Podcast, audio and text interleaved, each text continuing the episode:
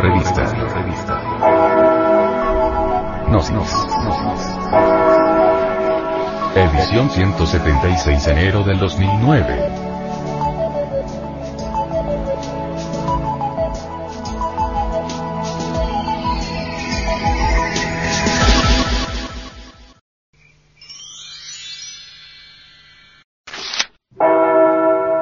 Hacia la Gnosis.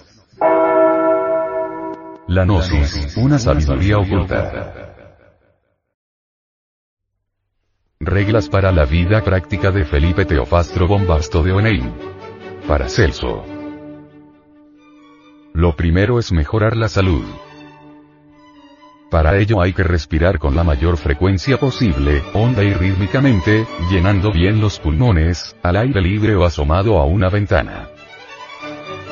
Beber, diariamente, en pequeños sorbos, 2 litros de agua. Comer muchas frutas. Masticar los alimentos del modo más perfecto posible. Evitar el alcohol y las medicinas, a menos que estuvieras por alguna causa grave sometido a un tratamiento. Bañarte diariamente, es un hábito que debes a tu propia dignidad desterrar absolutamente de tu ánimo, por más motivos que existan, toda idea de pesimismo. Rencor, odio, tedio o tristeza. Huir como de la peste, toda ocasión de tratar a personas maldicientes, viciosas, ruines, murmuradoras, indolentes, chismosas, vanidosas o vulgares e inferiores por natural bajeza de entendimiento por los tópicos sensualistas que forman la base de sus discursos u ocupaciones. La observancia de esta regla es de importancia decisiva. Se trata de cambiar la espiritual contextura de tu alma. Es el único medio de cambiar tu destino, pues este depende de nuestros actos y pensamientos. El azar no existe. Haz todo el bien posible. Auxilia a todo desgraciado siempre que puedas, pero jamás tengas debilidades por ninguna persona. Debes cuidar tus propias energías y huir de todo sentimentalismo. Hay que olvidar toda ofensa. Más aún, esfuérzate por pensar bien de tu mayor enemigo. Tu alma es un templo que no debe jamás ser profanado por el odio. Debes recogerte todos los días en donde nadie pueda turbarte, siquiera por media hora, sentarse lo más cómodamente posible con los ojos medio entornados y no pensar en nada. Esto fortifica energéticamente el cerebro y el espíritu, y te pondrás en contacto con las buenas influencias. En este estado de recogimiento y de silencio suelen ocurrírsenos a veces luminosas ideas susceptibles de cambiar toda una existencia. Con el tiempo todos los problemas que se presentan serán resueltos victoriosamente por una voz interior que te guiará en tales instantes de silencio, a solas con tu conciencia. Este es el daimón de que hablaba Sócrates. Todos los grandes espíritus se han dejado guiar por esa suave voz interior.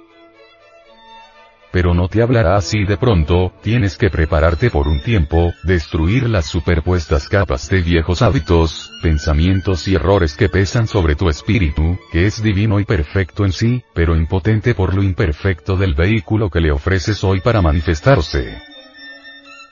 La carne es flaca. Debes guardar absoluto silencio de todos tus asuntos personales.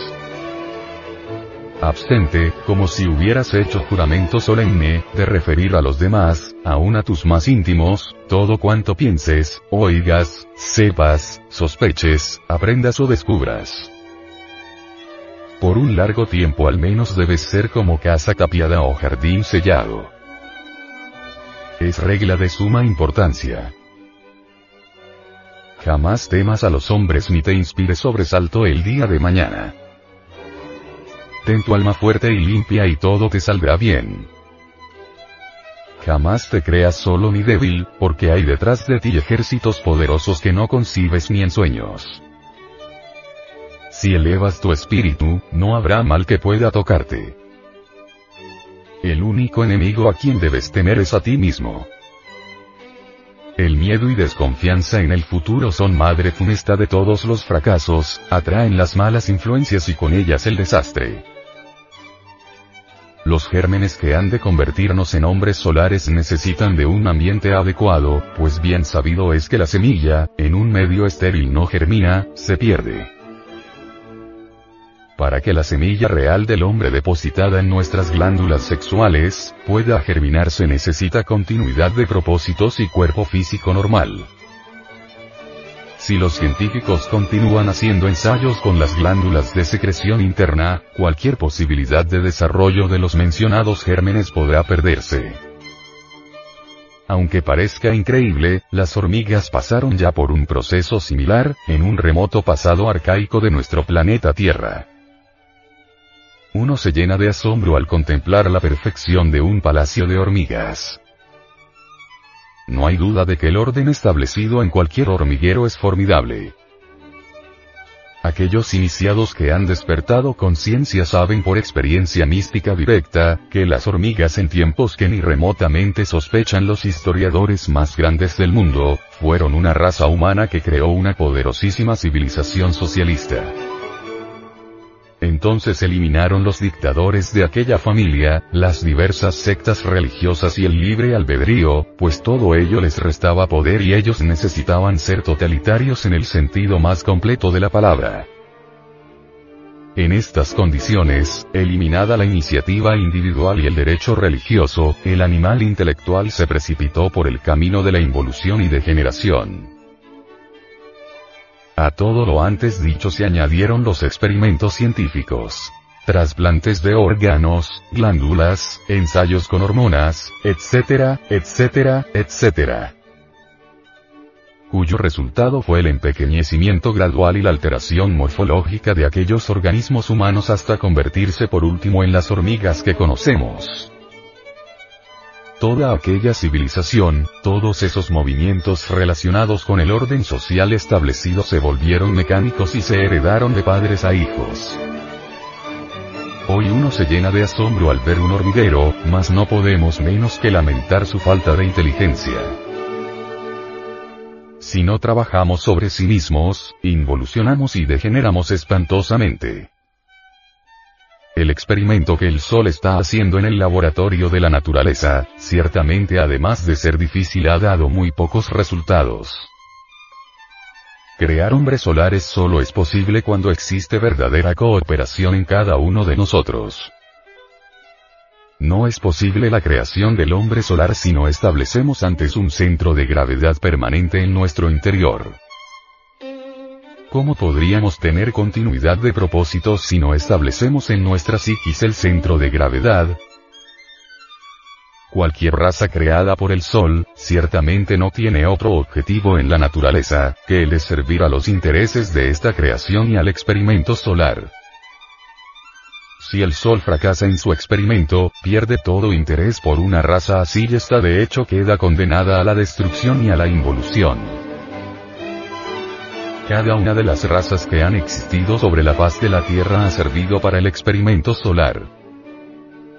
De cada raza ha logrado el Sol algunos triunfos, cosechando pequeños grupos de hombres solares. Cuando una raza ha dado sus frutos, desaparece en forma progresiva o perece violentamente mediante grandes catástrofes. La creación de hombres solares es posible cuando uno lucha por independizarse de las fuerzas lunares. No hay duda de que todos estos yoes que llevamos en nuestra psiquis, son de tipo exclusivamente lunar. En modo alguno sería imposible liberarnos de la fuerza lunar si no estableciéramos previamente en nosotros un centro de gravedad permanente.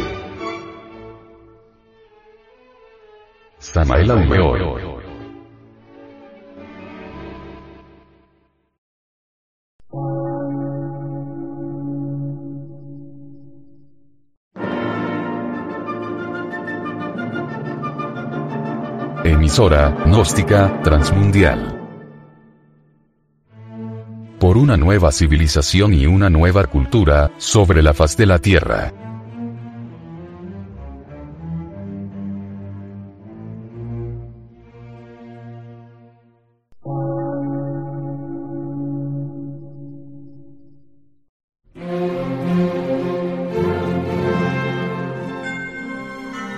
Medio de radiodifusión. Científico, artístico, místico y filosófico. De la Asociación Colombiana de Centros de Estudios Gnósticos, Antropológicos, Psicológicos y Culturales. A. C.